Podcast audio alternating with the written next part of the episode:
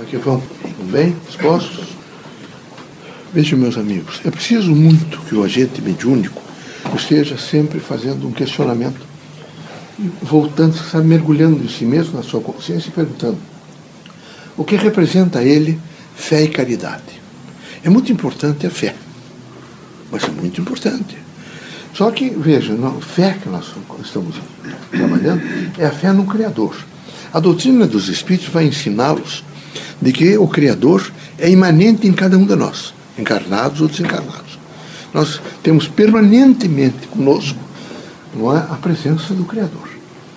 E era preciso que vocês, nessa, no sentido da imanência, não é para controle, até pelo contrário, é para fortalecer o livre-arbítrio. Mas é necessário buscar permanentemente a consciência de si mesmo. Buscar. Como é que eu, nesse momento, processo os, os conhecimentos que o que eu faço leitura de jornal, o que eu leio, por exemplo, nessas, nos cinemas, na televisão, o que eu busco nesse momento em diálogo com as pessoas, de que maneira, vejo, eu me aprimoro para as relações humanas com o próximo, as relações humanas. Como é que eu sou com as outras pessoas? Os médios espíritas não são demolidores. Eles não estão permanentemente demolindo o ser humano. Eles não estão para demolir a sociedade. Eles são criaturas, estão sempre, continuamente, conjugando fé e caridade. Quem conjuga fé e caridade tem um espírito crítico, mas espírito crítico não para destruir. Eu vejo que alguns de vocês são impacientes, são verdadeiros, são, se transformam devoradores do próximo. Que agride, basta alguém dizer alguma coisa para os irmãos, para que os irmãos imediatamente agridam. Até parece que se sentem permanentemente ofendidos com o mundo. Não é possível uma coisa dessa. E quem está nesse estágio de se sentir ofendido, veja, o casamento deve ir muito mal. Ah, a educação dos filhos deve ser péssima. A propositura, por exemplo, em torno de valores maiores, horríveis. Qualquer comentário que se ouça no sentido de destruição da outra pessoa, eu assumo como verdade, porque eu optei por um cosmion negativo. Eu não estou, nesse momento, filiado e ligado a uma, uma mentalidade positiva. Quando eu estou ligado a uma mentalidade positiva, eu jamais destruo o meu próximo, seja ele quem for. Eu jamais peço vingança para a minha consciência que eu quero nesse momento. Eu jamais estou disposto nesse momento a mentir, veja, a conspurcar, a enegrecer, é? A diminuir, evidentemente, o autônomos de vida das outras pessoas. Eu estou permanentemente disposto a contribuir. É como se as outras pessoas todas fossem uma planta e que eu pegasse um, um rastelo, alguma coisa, e trouxesse humus para aquela planta. É assim que eu tenho que eu tenho que estar sempre a postos para construir o homem novo. E construir o homem novo começa comigo. Eu tenho que me construir. Não posso de maneira nenhuma dizer que eu estou construindo uma sociedade quando eu não, não me construo. Eu tenho que estar sempre me construindo. Eu tenho que perguntar permanentemente a mim mesmo o que é a fé, como é que eu estou vivendo a fé. Eu tenho que me perguntar todos os dias o que é a caridade, como é que eu faço a caridade, de que maneira eu faço a caridade, como é que eu estou disposto nesse momento a vivenciar o processo de caridade. Olha, agora vem o frio. Quem sabe vocês abram um pouco os guarda-roupas de vocês e imaginem o seguinte: essa blusa ou esse paletó eu só usei uma vez, mas tem irmãos meus na favela, tem criaturas que estão nesse momento precisando, que quizá se usar mais uma vez, é muito pouco. E eles vão usar quase que todos os dias. Então eu vou pegar aquela muda de roupa, aquela coisa, e vou levar, evidentemente, para ver se eu construo um mundo melhor. Porque é preciso construir um mundo melhor. Eu tive uma clientela, um grupo muito pobre, vive embaixo de Marquisa, ali perto dessa rodoviária nova. É um grupo que vive abandonado. São pessoas, mas eles têm afeto na alimentação do filho. Eles repartem, por exemplo, o pão que eles recebem. Eles têm paciência, às vezes têm alcoólatras ali, e são pacientes. Como os, aquelas criaturas que estão na, no mesmo pedaço de vida, de sofrimento que eles estão fazendo, eles não agridem ninguém. Eles às vezes são agredidos, as pessoas passam, olham como se fossem superiores a eles. Não devem fazer isso, meus amigos. Hoje os irmãos são de automóvel, e estão com uma certa velocidade até no tempo, bem empregados, e os pais de vocês até se sacrificar e oportunizar alguns de vocês a recorrer e a alcançar até títulos universitários. Amanhã, quem dirá, meu filho, meus amigos? Como será o positivo de vocês quando vocês desencarnarem? Eu quero dizer aos doutores e às pessoas que nesse momento estão aqui me ouvindo, que se vocês tiverem um grau superior de conhecimento, vocês têm que ser algumas vezes melhor que aqueles que não têm. Vocês não podem, de maneira nenhuma, porque vocês são doutores, ou que vocês são bacharéis, ou que vocês têm título, ou que vocês são altos funcionários públicos, se colocar em posição de inferiorizar os outros. Vocês devem rapidamente cultivar um grau de humildade, mas e veja, é, disse-me um dia, ah, a gente é humilde, as pessoas confundem, porque você permite.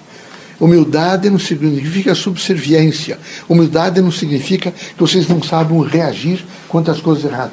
Nós não estamos pedindo para vocês cooptarem com as coisas negativas. Nós estamos pedindo para que vocês tenham coragem suficiente para discernir quando é preciso um olhar de bondade, uma palavra de compaixão, de construção e de afeto. A semana retrasada eu recebi um sujeito que é aqui da Terra e que ele já está consciente que desencarnou. Aí me disse, eu, eu, você, eu não tenho vontade de, de fazer bem para ninguém. Ele está numa cidade. Eles vão te, te ajudar um pouco e terminado esse prazo, você vai nessa cidade que você está, porque a frequência dele não é da Terra. Ele não vive mais na Terra. Aqui quem desencarnou não fica na Terra. Isso foi uma má interpretação espiritista e que não é bom fazer esse tipo de interpretação. Você vai, quem sabe, perambular aqui na cidade.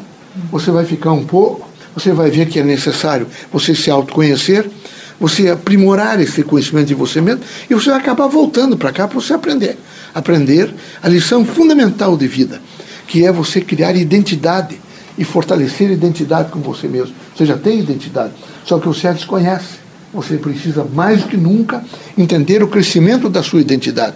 Quando nós não crescemos identidade, quando nós temos grande preocupação em criticar os outros. Grande preocupação. Não é? Estamos sempre preocupados que o outro é errado. O outro faz as coisas absolutamente uh, tortas. O outro é um sujeito feio. O outro está sujo. O outro tem cheiro. Outro... E você? Qual será o defeito que você tem? Aqui todos são falíveis. Quando se sentirem a mais perfeição, das, mais perfeita das pessoas, quem sabe alguém chegue perto de você e diga, você tem um mau hálito muito forte. Que aqui todos, todos, todos têm um ponto de falibilidade. Todos. Não se iludam. Vocês lembrem sempre disso. Estão vivendo um pouco mais, porque estão todos os dias, dentro da casa de vocês, tem banheiro, quarto de banho, tem privada, que é um vaso sanitário. Os avós de vocês, quem viveu aqui, particularmente do Paraná, era casinha fora, privada fora. Não esqueçam disso. Quantos anos vocês imaginam que tem papel higiênico? 100 anos? Não tem mais do que isso. Quantos anos vocês imaginam que grande parte dos, dos italianos, poloneses, tedescos, alemães e mesmo portugueses que moravam nessas regiões todas, a não ser que Rio de Janeiro, Santa Catarina um pouco e, e, e São Paulo, tomavam banho como em bacias, gamelas, para lavar os pés. Porque não tinha de maneira nenhuma, muito caras as banheiras, por exemplo, de mármore. Os pobres não podiam tê-las. Então, hoje vocês têm banho. Quando vocês forem para esse banho, tem que agradecer a Deus e sentir-se bem no banho, para fazer equilíbrio, evidentemente, corporal, perispirítico, espiritual, social, não é? Vocês imediatamente aquele banho, vocês estão naquele momento entrando em contato mais próximo da natureza através de um líquido extraordinário que é a água. E é preciso pensar um pouco nisso e ter felicidade ao tomar o banho, sentir-se bem com o banho, que assim vocês relaxam, vocês se alcançam naquele momento, fazem um pouco de reflexão, mas não viver tenso a vida inteira, tenso e tenso e tenso, e sempre procurando defeito nos outros, sempre os outros que têm defeito, Deixem a cada pássaro o seu voo, a cada campo as suas flores. É, não se abandonem de si mesmos e tratem de perguntar a vocês todos: será que eu tenho alguma missão para cumprir dentro dessa escala de amor, de, é, de fé e de caridade? Será que tem? Se tem, eu quero descobrir. Tratem de orar todos os dias. O que é que eu tenho que fazer mais? Quais são as características que tenho que fazer? Aqui teve uma criatura médica, Falsa de Macedo filhas de imigrantes italianos. Estudou com grandes dificuldades, mas estudou. Eles eram floristas, tinham floricultura. Fez-se doutora, acho que em duas áreas.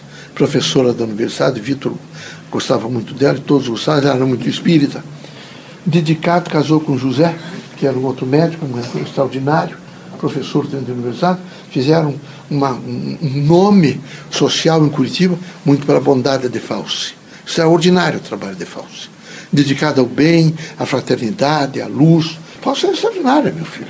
Uma grande professora, uma mulher dedicada ao bem. Eu gosto muito de Fauci. E Fauci é um exemplo positivo, como vários outros, a Madame Barbato, o Legar Arruda, é?